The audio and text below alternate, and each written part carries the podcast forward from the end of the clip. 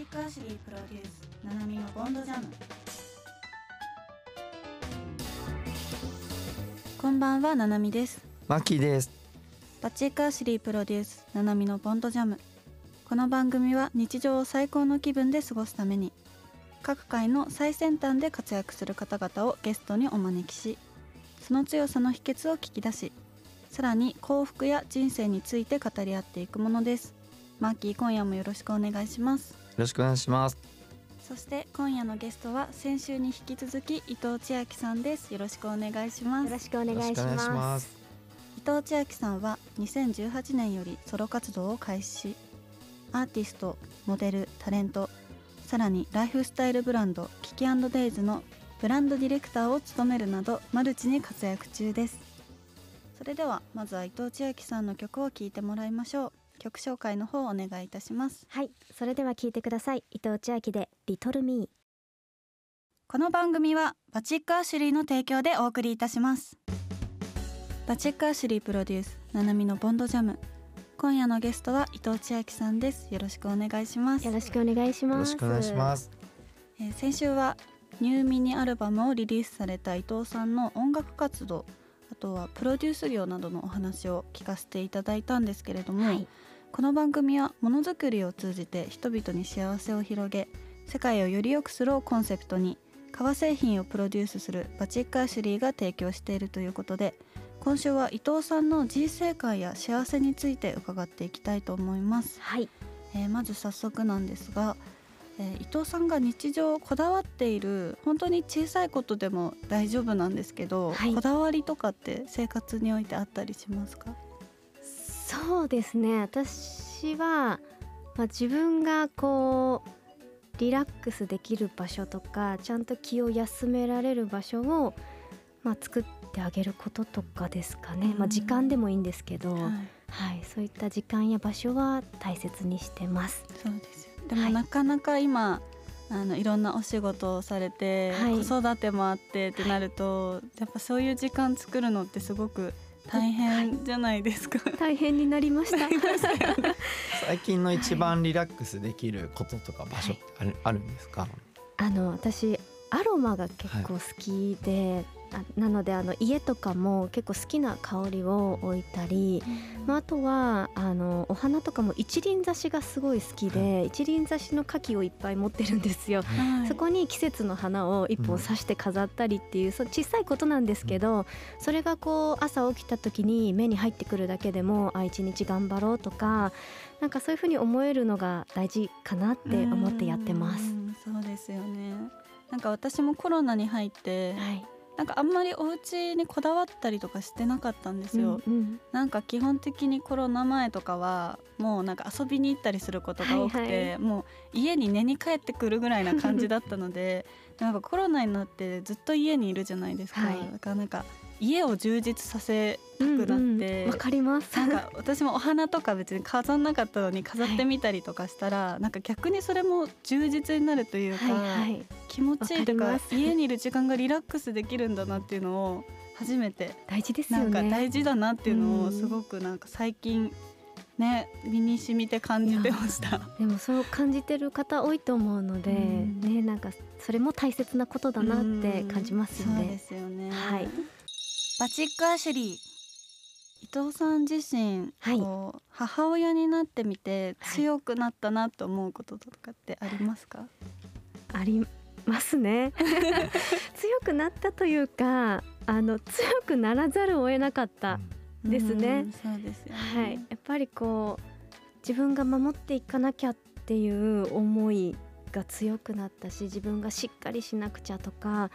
だからより仕事もプライベートもなんだろうなすごいこう一日もそうだし時間もそうだしそういうものをちゃんと深く感じようっていう姿勢にはなりましたね。女性はやっぱりどうしても出産だったりあると、はい。こう仕事との兼ね合いっていうのがうん、一番難しいところじゃないですか、はいはい。だから伊藤さんみたいにこうやってあの出産をきっかけに強くなられてそれが仕事に生きてやれてるっていうことは、いろんな女性にとってこうは励みになるんじゃないですかね。もうそうなって結構それでね。お仕事諦める人も。多かったりとか、ううんん折り合いで悩んでる方も多いと思うので、うんうんうんそうですねでも私も本当にね先週も言わせていただいたんですけど本当に一人じゃ今の仕事も全くあのプライベートの子育てもやっぱりできないので周りの人にこうあの助けてもらいながら支えてもらいながらやってるんですけどあの独身の時と比べると人に頼れるようになりました。うんそう昔は人に頼ることとか本当に誰かに弱さを見せることが本当許せなくてかっこ悪いことだってすごい思ってたんででもやっぱりこう一人じゃやっぱやっていけないんだなっていうふうに思うことができたので今はやっぱり素直に助けてほしいとか協力してほしいとかはあの言うようにしてます。うん大事ですよね。そうですね。うん、私はもうなんか逆にね先週も話してたんですけどあの末っ子じゃないですか、はい。私めっちゃ頼るんですよ人に。わかります。私もです なんか確かに仕事でも仕事でも頼ったりするな。でもまあねそれも大事って言ってもらえてなんか私今すごい良かった。な、頼りすぎんのは違うんですけど。いやもうまあでもた頼れるんだったらね頼ってもいいなって思います、そうですよね。頼れることもなんかできない方ってなかなかいるしそうなんですよね。まあなんかこそう。どうやって頼ればいいかがわからないって、あのいう私の友達とかでもいるんですけど、でもまあそれが結構この子供が生まれたことによってやっぱりそのあ知識がないから子供を育てる。うん。だから教えてほしいなって思った時にやっぱ素直にこう相談できるようになりましたね。うん、ちなみに今回のアルバムでは作詞もされていますがはい、この作詞の中に伊藤さんの人生観が現れている部分はありますか、そうですね。今回あのもうほとんどの曲人生観詰まってるんですけど、まあ、それこそあの先週も聴いていただいた「メリーゴーランド」とかも、まあその今の自分がこう幸か不幸か比べるのはやめようとかも本当にそのメリーゴーランドを作った時に自分が思っていたことでしたし、まああの先週も言ったその気楽にはいが裏テーマでもあったので、そういった本当に自分がこう生きていけたらいいなって思うことうん。をそのまま詰め込んだ曲たちにが集まってます。うん。やっぱり年齢もあるのかなって思うんですけどありますね多分。僕も20代の時はもう絶対頼ってダメだし、はい。強くなきゃダメだしそうそう。弱みを見せたらやられるみたいなぐらいのあれで最近はもうなんかオープンに気楽に、ね頼れるようになってなんかいい意味で丸くなりますよね。もっと私も20代はトゲがあったような気がするんですけど だいぶやっぱりすごい丸くなったなって思います。そうなんですはいね、うん。バチックアシュリー。本当に今まであの伊藤さんの人生でもう本当に挫折とか、はい。まあ、落ち込むっていうのはもう絶対みんなねなると思うんですけど、なんかこれ挫折したなとかすごく落ち込んだなっていうなんか経験とかって、あの例えばでエピソードとかそうですね。やっぱりそのデビュー当時やっぱりその何年経っても思うようにお客さんがライブに入らないってなった時は心も折れまくってましたね。よねはい。なのでやっぱりねその皆さんに自分たちのことを知ってもらうっていうことの難しさとかでもなんだろう夢を諦めたくないこのままやっていていいのかなみたいなことはずっとやっぱり悩み続けてきましたね。うんそうですよね。はい。い。つ頃そこから抜け出したというか、うそうまく、ですね、はい。あのうまく抜け出せた方法っていうのはちょっと具体的にはわからないんですけど、うん。やっぱり落ち込むたんびにそれこそ誰かに助けてもらってたなって今思うのはあの私がやっぱ東京に出始めた時とかやっぱ一回ホームシックにもなったし、やっぱりその東京っていうものが右も左も分からず本当に暮らしづらいなって思った時にあの親と私文通してたんですよ。はい。でその親の手紙を読み返したりだとかして諦めちゃいけないまだ頑張れるぞっていう風に自分に言い聞かせながら頑張ってたのはもしかしたら一つのその方法だったのかもしれないです。でもうん、あの親もねお母さん親御さんとかもなんか先週は最初はちょっと反対されていたって言ってたけど、そうやってちゃんとこう文通でやり取りもね、はいして結なんか最終的にはこう背中を押してくれる、はい、そうなんです。ももう今一番のファンだと思います。そうですよね。はい、ファンでいてくれてるなって思います。確かに親の存在は偉大ですよね。偉大ですね。なんか、はい、今の生活でもきっとこう落ち込んだりとか。まあ、プライベートでもお仕事でもなんかこう沈んじゃう時とかあると思うんですけど、はい、なんかそういう時に立ち直る方法とか、はい、あのー、なんか簡単なことでもいいんですけどこうしたらなんか元気になれるみたいなのってありますか、いや私落ち込んだ時こそ自分への甘やかしが必要だと思ってるんですね、うん。はい、まあ、それはでも私も30代になったからっていうのもあるんですが、やっぱりその落ち込んだ時にもうななんだろうな時間がもちろん解決することも多いと思うんですけどやっぱり自分に優しくできるのってやっぱ自分しかいないと思うのでひたすらなんかそういった落ち込んだ時は自分に対してもう甘くなります、まあ、例えばご褒美として何か自分に買ってあげるもそうだし、私あの意外と銭湯とか行くのも好きなんで。あ の銭湯行っちゃえって言って銭湯に行くこととかもなんか自分へのちょっとしたご褒美を、そういう時はもう与えてあげていいんじゃないかなって思います。ただでさえ落ち込んでいるのにさらにね、自分でこういじめる必要ないですよね。そうなんですよ。でも追い込んじゃうじゃないですか。20代の時はなんかなんでだかこれがダメだったとか、さらになんか、そうなんですよ、さらに自分でさらにまた 自分を責めて落ち込んでいくっていうことがあったので、いやこういう時こそ自分に優しくしてあげようって言いたいですね。そうですね。はい、一番の方法ですよね。そうですね。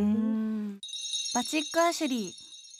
伊藤さんにとっての幸せって何だと思いますか？成功と幸せについての番組なんですけど、私成功ってすごい難しいなと思ってるんですけど、はい、あまり成功したいって考えたことがないんですよ、はい、だからあの目標とかは達成したいって思うんですけど、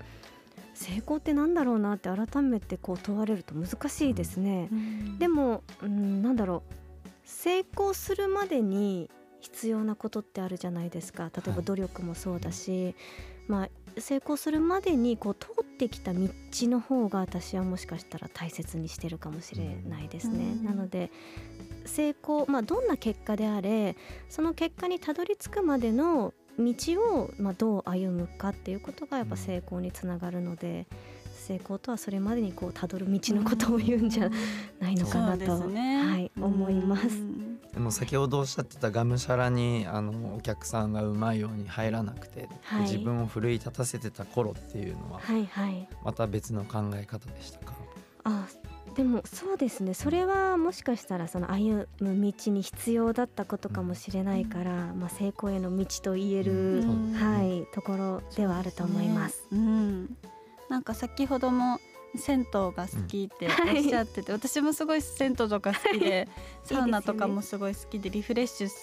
ねする自分の中のなんか一つなんですけど、はい、まあ最近はね本当にお忙しいと思うし自分のお時間も多分あまりないと思うんですけど、はい、なんか趣味とかリフレッシュのためにやってることとかって何かあったりしますか、はい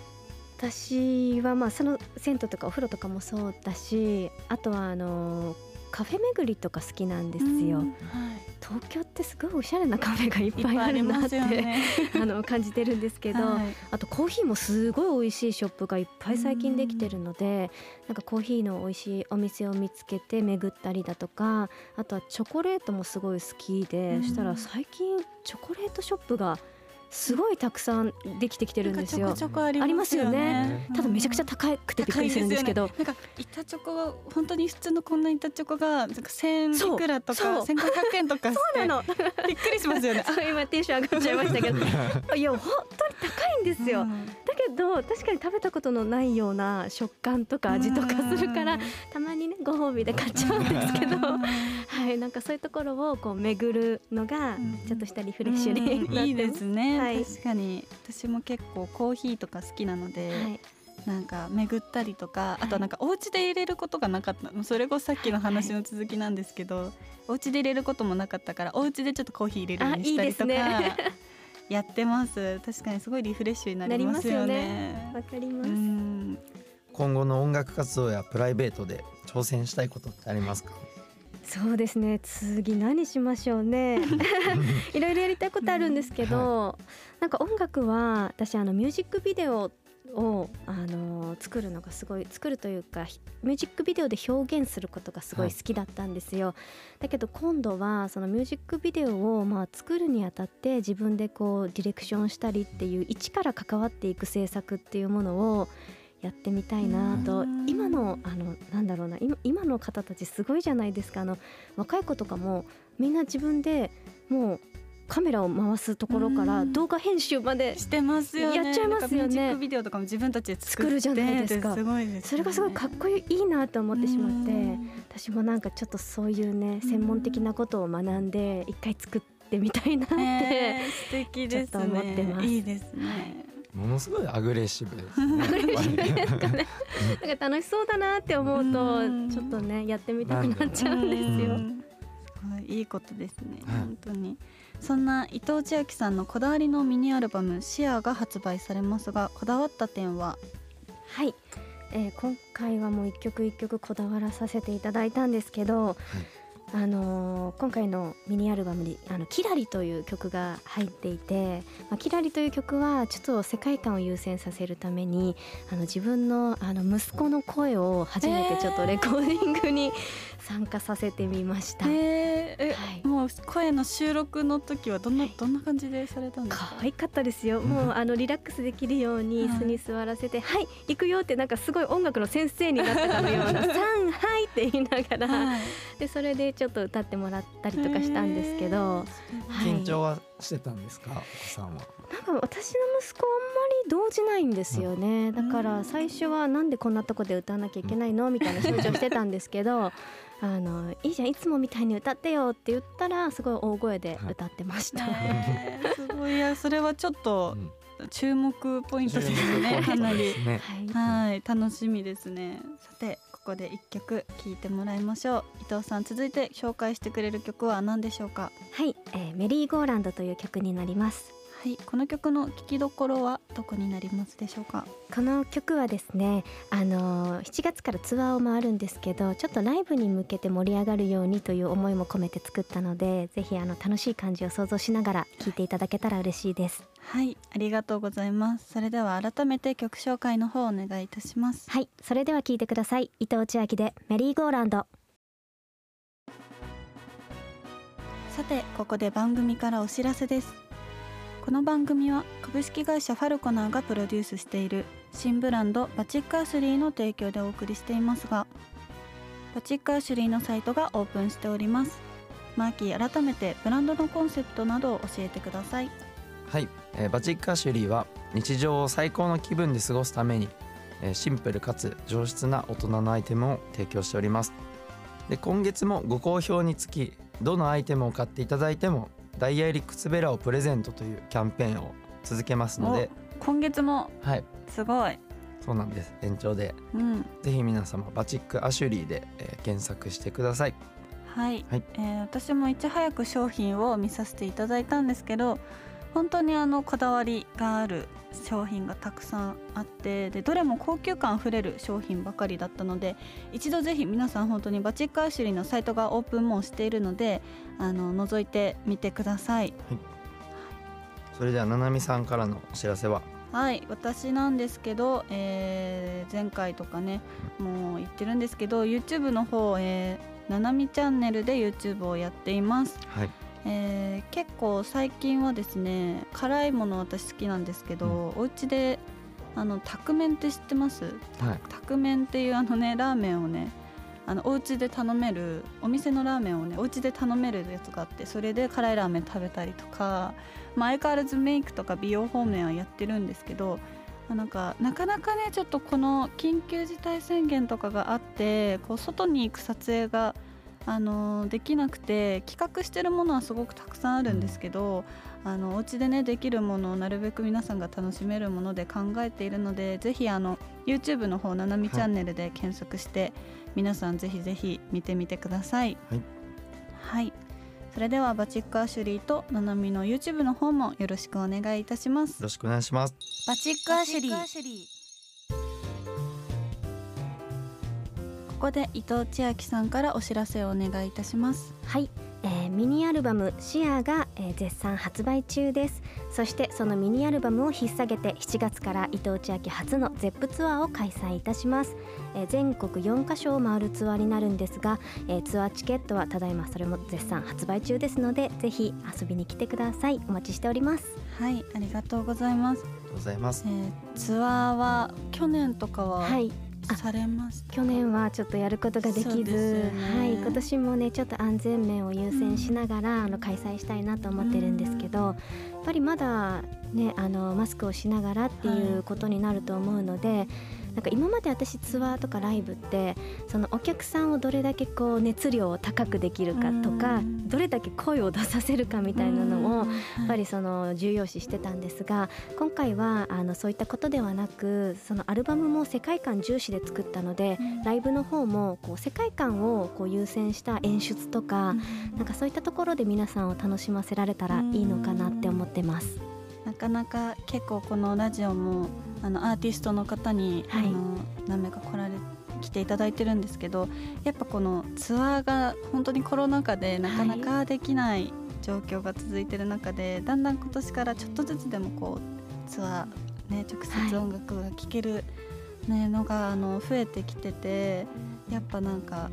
楽しみもちろんね絶対楽しみだと思うんですけど、はい。やっぱこういつものこうツアー前のこの感じとちょっと違ったりしますそうか、あそうですね。まあどういうねあの形になるかが見えづらいと思うので、あのなかなか私もこういうライブにするよって強く言えないのがちょっともどかしい部分は残るんですが、でも今置かれたその状況だったり環境を楽しむことって私大切だと思ってるので今あるあの環境の中であのファンの皆さんと一緒に楽しい時間を一緒に作っていけたらいいなって思ってます。はい、そうですよね。ありがとうございますそしてこの番組ではリスナーの皆さんからのお便りをホームページで募集しております。私たちへの質問やご感想をぜひお寄せください。またアーカイブを YouTube にアップしています。もう一度聞きたいという方は「ナナジャム」もしくは「ボンドジャム」で検索してください。そしてそろそろお別れのお時間ですがマーキー本日もどうでしたか？あっという間ですね。ななみさんはどうですか？私はね大先輩いやまさかあのね共通点があるとは。そうですね。まあおこがましいんですけどあの共通点があるなんかとは思ってなかったのとあとまあブランドとかも興味があったのでなんかはいそういうお話もちょっと聞けたのも嬉しかったし、なんかやっぱり女性のゲスト今日で三人三名三人目あとかですかね。そう。なんですね。なんですよ、なんであのもう女性のゲストさんが来ていただいてすごい嬉しかったのと、えー。すごいたくさんなんか自分のこう今現在のこう仕事だったりとかっていうのにもこうあのちょっと影響があるお言葉すごいたくさん聞けたので、すごく充実した時間になりました本当に、えーありがとうございありがます。とうございます。はぜひあのお時間内ね忙しいと思うんですけどあの遊びに来ていただけたら嬉しいです。また遊びに来たいです。ぜひ。ありがとうございます。ありがとうございます。はい それではこの時間のお相手はななみとマーキーがお送りしましたそれではまた来週この時間にお会いしましょうさようならさよならこの番組はバチックアシュリーの提供でお送りいたしました。